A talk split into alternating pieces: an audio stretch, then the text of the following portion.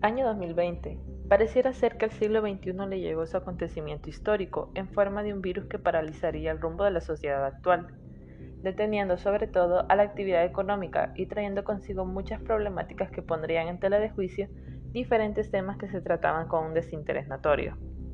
Hay un sinfín de estos temas que podemos abordar, pero el que nos compete va en la vía de los estudios culturales. Es así como hoy hablaremos de algo que ya se ha tocado mucho, pero que sigue siendo innovador debido a que lo seguimos viviendo y a medida va avanzando, la incertidumbre crece más y más.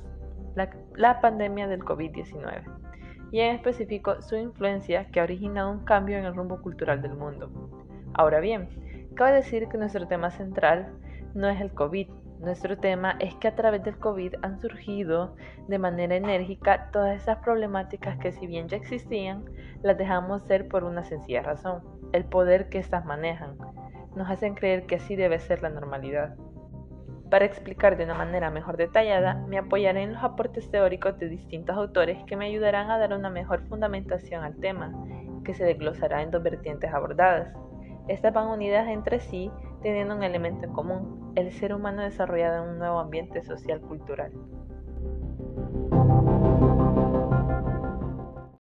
A pesar de ser un tema mundial y que todos los países nos vimos afectados por este, nuestra manera de enfrentarlo es completamente distinta a como lo hacen otros países e incluso continentes. Es curioso ponerse a pensar que somos de la misma especie, pero que poseemos distintas percepciones de la mente dependiendo en el contexto en que crecemos y eso también define cómo accionamos dependiendo de ello. Por ejemplo, las medidas adoptadas y cómo se perciben en la población. Acá en El Salvador se impuso una cuarentena que poco a poco iba restringiendo más a la población y que ésta se veía muy mal afectada debido a los abusos que cometían las entidades de poder. Mientras que en China, lugar donde se originó el virus, hubo un control de todos los pacientes positivos, que posibilitó prontamente la estabilidad en el sistema sanitario pero porque si se trata de implementar esto en nuestros países no funciona. De una forma superficial es por la mala ejecución de los planes y en una razón más profunda es porque poseemos distintas concepciones de las cosas. Tal vez como sociedad latinoamericana no sea una concepción propia debido a nuestra imposición de pensamiento por los españoles, pero esta misma ha evolucionado en los años y aunque no sea para bien ha resultado en una nueva identidad cultural. Así nos adentramos en nuestro primer entramado. La civilización actual latinoamericana. El nuevo colonizador tiene nombre y se llama imperialismo yanqui. En nuestra cotidianidad como salvadoreños venimos cargando con un pasado conquistador y colonizador, en el cual nuestro papel era aceptar a la fuerza todo aquello que se nos iba enseñando de una cultura desconocida. En ello se ve reflejado esa imposición de valores que los españoles veían como correctos, por ser los suyos, y satanizando todo lo que pertenecía a lo nativo americano. Este tema lo explicaremos con los aportes de Todorov, con su libro Nosotros y los otros, en el que nos habla de esta misma idea de los valores como entramado de la identidad de cada nación. Nos comunica que la humanidad es diversa y por lo tanto es diversa en valores. Debemos preguntarnos si existen valores universales o bien si son relativos, y si estos lo son, cuáles son sus límites. Con esto último, entendemos que, según unos, los suyos deben predominar sobre otros. La universidad de valores era relativa a la sociedad a la que pertenezco. A este se le llama etnocentrismo, relata Todorov. Este último término es importante para denominar esa jerarquización de una cultura sobre otra. Y es con ello que entendemos cómo esta acción primordial de la conquista de los españoles generó un rumbo hacia un nuevo tipo de identidad donde se radicaba toda aquella tradición y se reemplazaba con una nueva. Esto no tiene ningún aire de bondad, como lo hacían ver siempre, es con el hecho de adjudicar cierta creencia con respecto a los otros. Por ejemplo, con nuestros nativos americanos, a todos ellos sus conquistadores los hacían ver como salvajes primitivos, que hasta se dudaba de si eran seres humanos o no, tanto por su apariencia física como por la extrañeza de sus formas de vida, ya que ninguna eran de común ver en sus entornos, lo que les hizo creer que tenían potestad por sobre estos. Me remito nuevamente a las palabras de Todorov, cuando expresaba que este tipo de acciones eran ordinarias, puesto que denominar a alguien por no pertenecer a su cotidianidad nos hace denotar una hegemonía que predomina en los imaginarios de las personas. Cito textualmente. Nada más ordinario que juzgar las acciones de los salvajes mediante enologías sacadas de nuestras propias costumbres que, sin embargo, tan poca relación guardan con aquellas. Pareciera que esta sumisión cesó hace ya algunos años, pero la verdad es que solamente cambiamos el rol de dueño y señor por el de un entorno imperializado vestidos con los colores azul, blanco y rojo. Vernos sometidos al imperio yanqui no es un factor únicamente reconocible en nuestro país. Este patrón se percibe en la mayoría de Latinoamérica. Perpetuar todo lo producido por Estados Unidos como lo de más valor cultural hace que nuestra identidad se tome desconocida al no encontrar una raíz con nuestras propias costumbres. Somos un mismo continente que sufrió por igual el acontecimiento de la conquista, pero a Estados Unidos no parece importarle. Esto lo vemos con la constante problemática de la discriminación con los inmigrantes y con la propia sufrida por los afroamericanos. Esto pasa porque a pesar de ser un país que reúne tanta diversidad cultural, quieren imponer la suya como la de auténtico valor, que la supremacía blanca es la que debe preponderar por sobre todos los nacidos en ese país. El hecho es que Estados Unidos no es perfecto. Quiere darse esa imagen de héroe salvador de naciones cuando es uno de los principales en armar conflictos bélicos por beneficios propios. Quiere mano de obra barata producida primordialmente por inmigrantes, pero cierra por completo todas sus fronteras. Dice ser la nación de la libertad, pero oprime a sus mismos habitantes que no congenian con la imagen del típico estadounidense. Y, actualmente, busca tener una economía estable antes que buscar salvar las vidas. Estados Unidos tiene un problema con el nacionalismo, pero América Latina tiene un problema mayor al perpetuar la idea de magnificencia de la gran nación. Ello se debe dejar de lado porque antes que estadounidenses, salvadoreños, mexicanos, colombianos, brasileños y demás, fuimos habitantes de las Indias y esas nos pertenecen a todos. Hay que saber desembarazarse de los prejuicios nacionalistas y aprender a respetar las culturas de los demás.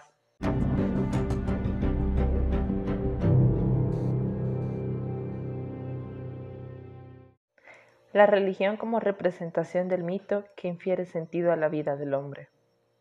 Siguiendo la vía de los valores, costumbres y tradiciones de cada colectivo, nos encontramos con el principal motor de todas ellas, el mito.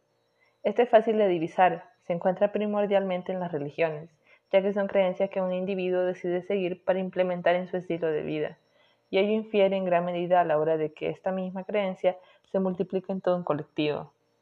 Para hablar de ello me basaré en el trabajo de Campbell, desde diferentes posturas, pero hablando del mismo tema, el mito en el mundo actual. Debemos entender que los mitos proveen de sentido a un hombre que por sobre todas las cosas es simbólico y está lleno de constructos que desde sus inicios en la Tierra ha venido construyendo y regenerando. La religión ha sido uno de estos principales constructos que ha dado demasiados conflictos en la historia de la humanidad, principalmente porque hay una cantidad considerable de ellas, que cada una considera ser la verdad absoluta. Si no, veamos nuestro caso. Como anteriormente dije, fuimos conquistados y colonizados por los españoles. Aparte de imponernos su forma de vida, nos exigieron alabar su mismo Dios, a pesar de que los indígenas ni siquiera tenían una religión, sino tenían representaciones simbólicas de la naturaleza. Somos una tierra preponderante en la creencia del Dios judío cristiano, y creemos que esta es la que nos dará una vida mejor que vendrá después de la muerte al seguir unas leyes que se deben cumplir en la terrenal. El problema es que estas leyes suelen ser contraproducentes y se vuelven al mismo tema de jerarquizar. En esto se toca algo de importante relevancia que expresa Joseph Campbell en los mitos y su impacto en el mundo actual. Así pues, en la visión global de los pensadores medievales existía un perfecto acuerdo entre la estructura del universo, los cánones por los que se regía el orden social y el bien individual. Y entre los monoteístas judíos, cristianos y musulmanes, los dioses de los otros son vistos no como dioses, sino como demonios, y sus fieles como impíos. Que existan otras religiones solo nos recalca el hecho de que habitamos un mismo planeta, pero con una infinidad de concepciones. Así pasa con las religiones. De esto prima el pensamiento que Campbell, en las extensiones interiores del espacio exterior, dice, cada mitología está, desde luego, condicionada por la particular geografía local, así como por las necesidades del grupo. También sale a relucir un término en particular, la definición de la mónada, que no depende del número y la naturaleza de los detalles e influencias experimentadas, sino de la actitud psicológica hacia el universo del pueblo, sea grande o pequeño, del cual la mónada representa la vida, la vida que le da coherencia. Con esto se debe comprender que debe haber un respeto mutuo con los de nuestras distintas religiones y no imponer nuestro pensamiento para hacer cambiar de parecer al otro. Igualmente, Campbell, en El hombre de las mil caras, recalca la idea de que estos mitos, a pesar de toda su historia y manifestaciones simbólicas que presentan, siempre llevan a una idea final de la vida y la muerte, por medio de lo espiritual. Cito textualmente, encontraremos siempre la misma historia de forma variable y sin embargo maravillosamente constante, junto con una incitante y persistente sugestión de que nos queda por experimentar algo más que lo que se podrá ser nunca sabido o contado. Entonces, al final todos nosotros estamos conectados por esto mismo. Hasta los textos narrativos nos hablan acerca de ello y sería absurdo negar la necesidad del hombre con la de tener que poseer parte de su mundo imaginativo y significativo. Consideremos, según ello, que cada creencia tiene sus formas y funcionan con el mismo propósito de impregnarle un sentido mítico al ser social.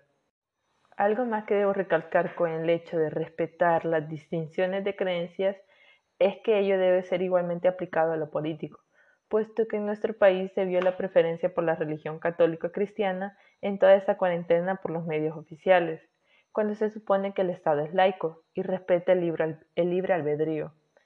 No es que se quiera ver mal el hecho de que unos expresen sus creencias, es que no son los medios para hacerlo.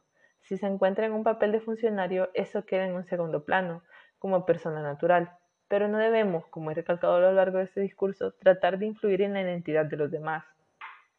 Como último punto, solo quiero destacar que lo racional no debe tratar de imponerse por sobre el mito, ni viceversa.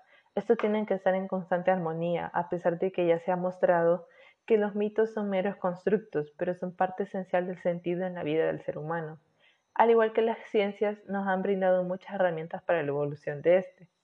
Louis Deutsch, en Estaciones del Laberinto, recalca este argumento con la insistencia que busca la razón para una comprensión de la existencia humana que solamente la razón, concebida por la herencia de la Ilustración, no estaba en disposición de proporcionar.